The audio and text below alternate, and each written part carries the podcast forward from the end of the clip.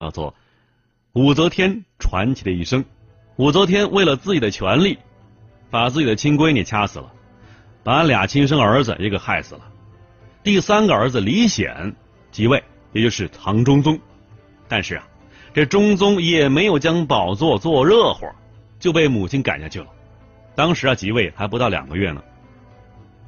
中宗即位之后，就没有把母亲放在眼里，低估了母亲的力量啊。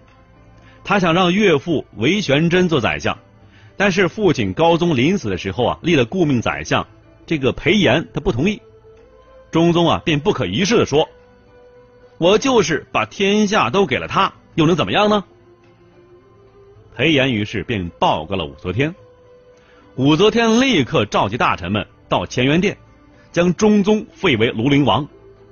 幽禁在深宫之中。幽禁中宗之后，武则天把最后一个儿子李旦推上皇位，这就是唐朝的睿宗。武则天虽然让小儿子继承了皇位，但是不许他处理朝政，一切大事都由自己来决定。逐渐的呀，武则天就产生了做女皇的愿望。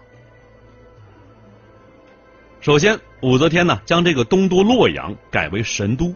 准备将来做都城用，他还把唐朝文武百官的名称进行了变动，比如说吧，尚书省改成文昌台，左右仆射改成左右丞相，门下省改为渊台，侍中改为纳言，中书省改为凤阁，这明显呢就体现了女性的特征了。所以呢，原来的宰相这个名称啊，叫做同中书门下平章事，也改成了。同凤阁鸾台三品，尚书省下属的六部也改了名称啊，吏部就改成天官，户部改成地官，礼部呢是春官，兵部是夏官，刑部秋官，工部冬官。御史台分成了左肃正和右肃正两台，由左台负责监察朝廷，右台负责纠察地方郡县。武则天的这些行为啊，为以后做女皇做出了充分准备，但是这些准备被一些大臣识破了，遭到他们的激烈反对。在公元六百八十四年九月，原来被武则天贬出京城的徐敬业开始起兵反抗了。徐敬业呀，在扬州起兵，十几天便召集了十万人马。著名的诗人初唐四杰之一的骆宾王。专门写了《讨武召檄》，这是一篇檄文呢。据说武则天看了之后啊，并没有生气，而是感叹这样的人才怎么没有为他所用呢？可见呢，武则天在用人上还是有些气量的，也很爱惜人才。武则天连忙调动了三十万兵马迎战，让李孝义领兵平叛。徐敬业呢，不久便连遭失败。他和骆宾王先后被部将所杀，只有四十来天的时间呢，徐敬业的叛乱便被平定了，武则天终于度过了这次大的政治危机。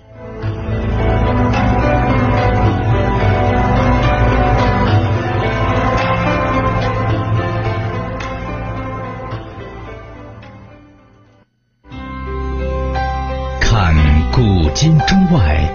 说喜怒哀乐，讲悲欢离合，道世间百态，晚星画传奇。在平定徐敬业的叛乱之后，武则天又对宰相班子进行了调整，因为啊，原来的宰相裴炎在这次危机之中不但不帮忙。而且呢，还以此要求武则天还政睿宗，就是把这个政权呢，你还给唐睿宗。结果，这个宰相裴炎就被武则天处死了。然后呢，武则天将其他的几个宰相也给罢免了。补委方志、武承祠、韦思谦为宰相。以后的两年之内啊，武则天对宰相班子进行了频繁调整，主要啊，这个。想建立以效忠自己的亲政的这些人为官为宰相。为了给做女皇铺路，武则天在舆论方面利用封建迷信等手段为自己树立威信。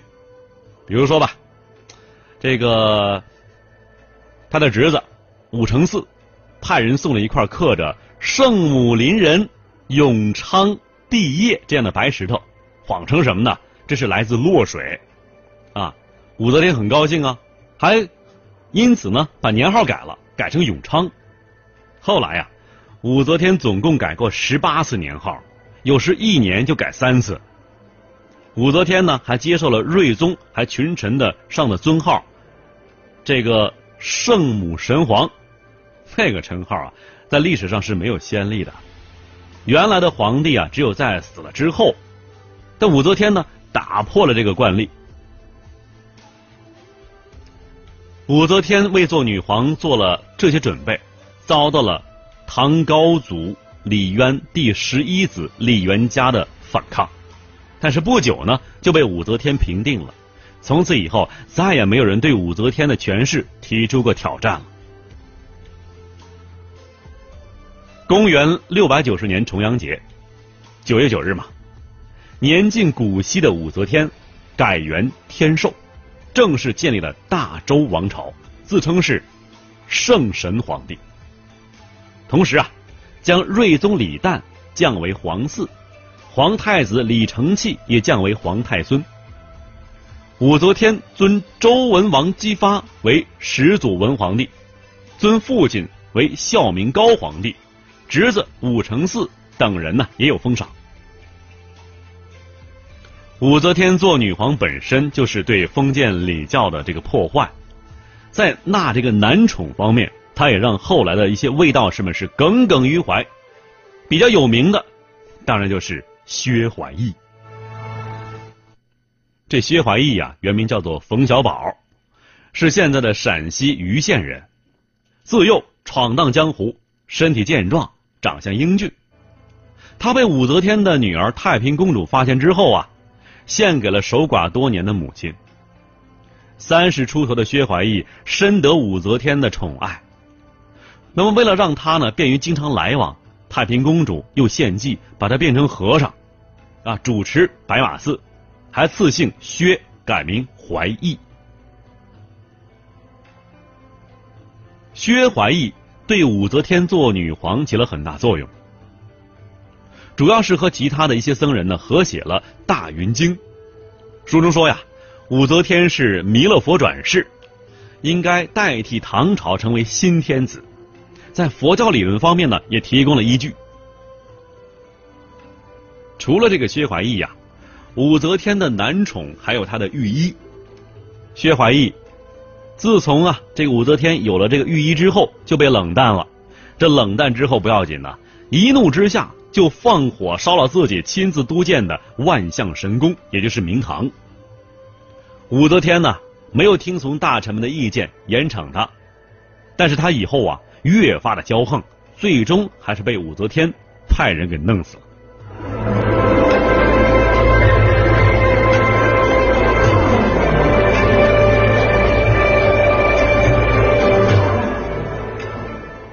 为了巩固自己的权位，打击异己，武则天呢采纳了御史于承业他的儿子叫于宝家的建议，在朝堂上设了这个铜轨，接受全国的告密信。这铜轨啊，类似于咱现在这个邮箱啊，就是一个箱子，有个小口，里面可以放信啊。这铜轨呢，一共有四个，分别涂上青、丹、白、黑四种颜色，分类于朝堂之上。其中的这个青轨啊，叫做这个招恩，放在东面；单轨呢叫召见，就是意见啊，放在南面；白轨放在西边，叫做神轨；黑轨呢放在北边，叫通玄。然后派专人负责受理全国的告密文书。这武则天呢，还下令全国啊，对于进京告密的人。沿途各地州县必须给予照顾，按照五品官待遇来接待。而对于这个告密的人呢，不分等级，一律接见。如果属实的话，给予奖励；即使不真，也不加以追究。通过这个途径啊，武则天得到了一批酷吏。最有名的是周兴、来俊臣。后来中宗处理这些酷吏的时候啊，列举了二十七名。酷吏们为了打击李氏皇族，发明了很多酷刑啊。武则天利用他们，但并不完全信任他们，也没有重用。等他们的替罪羊的使命完成了，武则天便利用民愤将他们先后处死。现在著名的成语叫“请君入瓮”，就是说的这个来俊臣还有周兴的事儿。这酷吏政治啊，前后共有十几年，利用酷吏将反对他的这个李姓宗室和原来的一些贵族势力，基本上是扫荡干净了。这个过程之中，武则天还得到了这个庶族出身的官员支持，所以呢，武则天虽然有的时候表现的很残忍，但是她并不是疯狂的屠杀，毫无节制。总之啊，酷吏政治只是武则天的政治手段之一。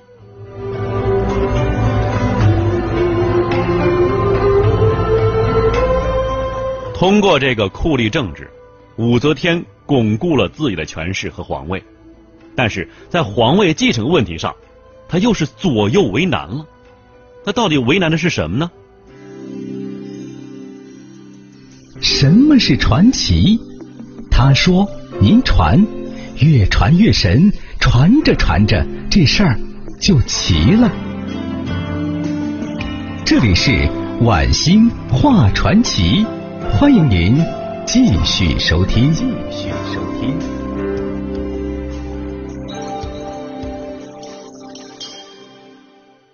这武则天呢，巩固了自己的皇室，但是在皇位继承问题上，她又是左右为难了。为什么呢？建立周王朝之后，他让侄子们做了宰相和将军，掌握了朝政大权。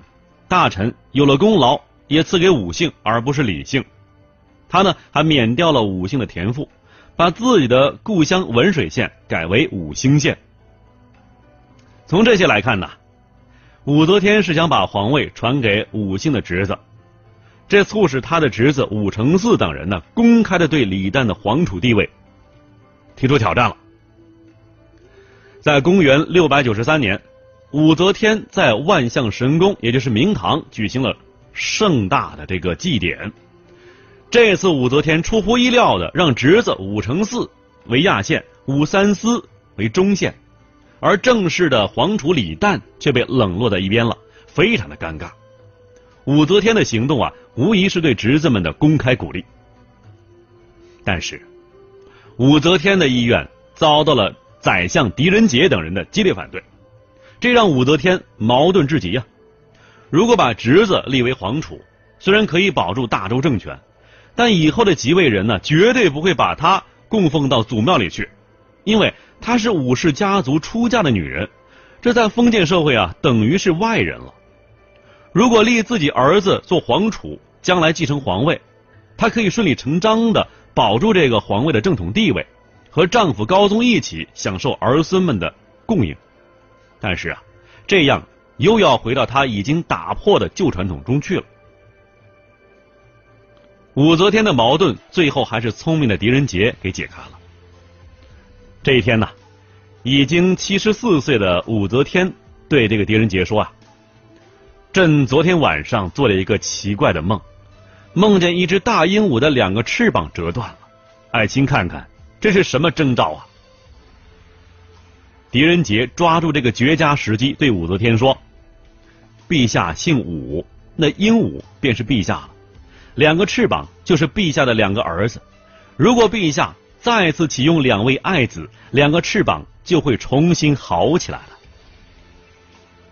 同时呢，这个宰相急需也在努力啊，这人叫急需啊，他对武则天当时的男宠张易之和张昌宗两兄弟啊，就说呀：“你们俩因为受武则天的宠爱，蔑视群臣，被众大臣们记恨，如果要保住性命。”现在只有为这个立储君出力了，日后才能够奖功赎罪。你们要利用自己接近武则天的有利条件，劝说呀，劝他这个立庐陵王李显为太子。张氏兄弟呢，听了急需的话，对武则天这个立李显为太子也起到了关键作用。到这个公元六百九十八年，武则天将李显秘密接回了京城洛阳。当时的太子李旦聪明的请求退出，让母亲立哥哥为太子，这让武承嗣啊是极为恼怒，因为他的继承权完全被剥夺了。不久以后，这武承嗣便气死了。为了避免在自己死后侄子和儿子们相互残杀，武则天还处心积虑的把太子李显、相王李旦、太平公主、武姓的侄子们召集到明堂，然后是祭告天地，立下了铁卷，把铁卷呢收藏在史馆，以为佐证。从此以后啊，到武则天去世，终于啊有较长的一段日子是安定的。公元七百零四年年末，武则天病倒在床上，几个月也不召见宰相，只有张氏兄弟侍奉左右，左右朝政大事。这时大臣们是六神无主。宰相张建之经过周密的部署，在公元七百零五年正月发动了兵变，把张氏兄弟杀了，迫使病中的武则天让位，由中宗复位，重建大唐。正月二十五这天呐，武则天不情愿的离开了她做了十五年女皇的宫殿，搬到了洛阳宫城西南的上阳宫。中宗呢，给他上了尊号，叫则天大圣皇帝。但没有了帝位的武则天呢，心情极坏，精神支柱也没了。本来呀，就年老的身体很快垮下来了。在七百零五年的十一月初二，八十一岁的武则天。死于上阳宫的仙居殿。临终的时候，他异常清醒，立下了遗嘱，包括去掉帝号，称则天大圣皇后，葬在乾陵，和高宗合葬，只许为他立碑，不许立传。这就是啊，武则天无字碑的来历。还有呢，就是赦免王皇后、萧淑妃以及褚遂良等人的家属。其他酷吏迫害的那些人呢，早已经被他呃在下台之前就已经赦免了。公元七百零六年正月，武则天的灵柩运回了长安，和高宗合葬在乾陵。武则天死了之后，她的谥号变过几次，但儿孙们的尊敬态度没有变。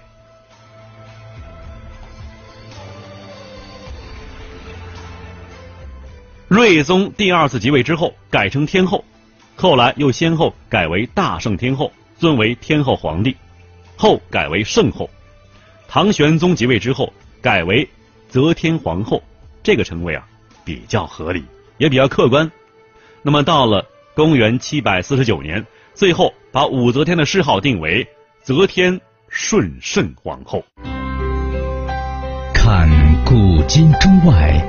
说喜怒哀乐，讲悲欢离合，道世间百态，晚星画传奇。